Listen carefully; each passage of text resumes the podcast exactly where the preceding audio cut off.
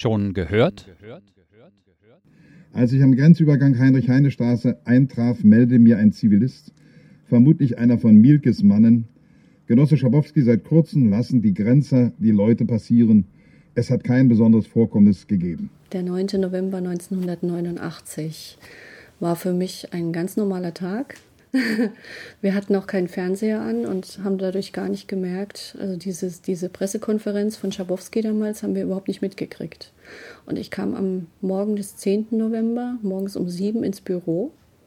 Und meine Sekretärin, ich sehe das Bild noch wie heute vor mir, die guckte mich ganz erstaunt an und fragte mich, wie, du bist hier? Und ich sage, ja, wo soll ich sonst sein?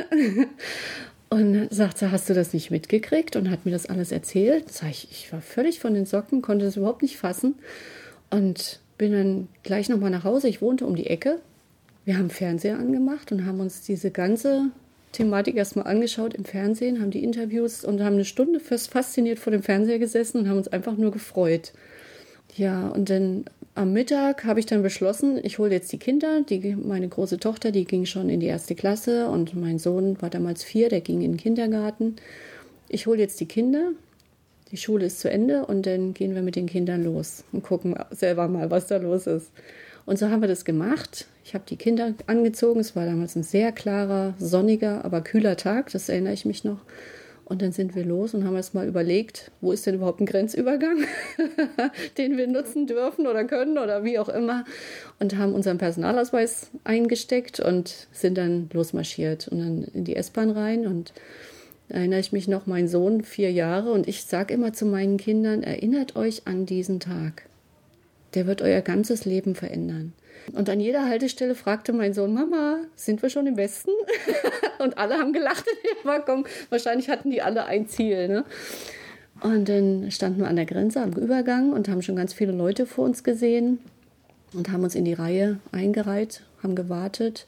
Und dann wurde immer so ein Schwall, so ein, so ein großer Menschentraube durchgelassen und dann mussten die Rest musste wieder warten, musste nachrücken.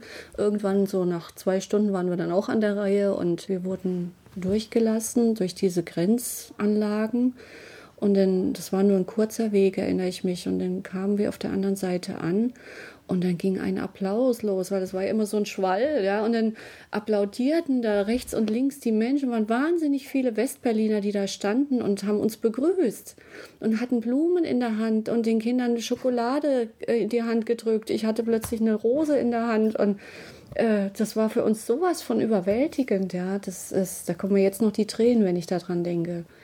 Und dann sind wir weitergegangen zur nächsten U-Bahn. Ich glaube, das war Leerter Bahnhof damals. Und da war der Bahnhof voller Menschen. Also man konnte nicht umfallen, so viele Menschen standen da. Und ich nehme an, dass da spezielle Sonderzüge eingesetzt wurden von der S-Bahn. Also die wurden relativ schnell abtransportiert. Und da sind wir zum Kudamm gefahren und haben da das Gleiche nochmal erlebt. Ne? Dass die Menschen sich einfach nur gefreut haben und mussten uns erstmal orientieren und das Begrüßungsgeld in Empfang nehmen. Und das war alles dann gut organisiert. Und dann sind wir auf Bummeltour den Kudamm entlang gegangen. und wir, wir, hatten eigentlich gar kein Ziel. Wir wussten gar nicht, wohin. Ne? Was, was macht man jetzt? Und da sind wir in der Gedächtniskirche gelandet und haben uns ausruhen wollen und auch mal so nach innen gehen wollen, um das alles mal so zu verarbeiten ein bisschen haben uns da still hingesetzt und eine ältere Dame saß neben mir und die erzählte, dass gleich ein Gottesdienst stattfindet. Und da haben wir dann abgewartet und haben diesen Gottesdienst miterlebt. Und danach war ja vor der Gedächtniskirche diese große Kundgebung, auf der Mompa gesprochen hat, auf der Genscher da war, Kohl war da und so. Und das haben wir dann hautnah, wir standen da direkt vor dieser Bühne. Und das war ein Geschubse und Gedränge. Das waren so viele Menschen, die das hören wollten. Ne? Und das war unglaublich bewegend auch.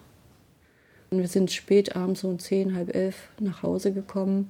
Völlig geschafft, aber glücklich und zufrieden. Und dann haben wir natürlich die Chance genutzt und sind jeden Tag kurz rübergefahren, haben uns ein bisschen umgeschaut. Ein bisschen Geld hatten wir ja, das war kein Problem. Und dann wir haben einfach einen Bummel gemacht, uns einfach umgeguckt und waren das erste Mal beim Chinesen essen. und haben einfach das Leben genossen. Mehr haben wir nicht gemacht.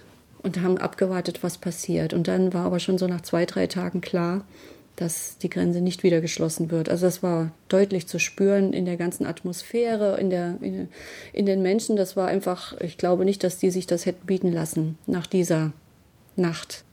Niemand hat die Absicht, eine Mauer zu errichten. Sie hörten eine Produktion der Werkstatt für Audiobeiträge. Mehr Infos unter www.audiobeiträge.de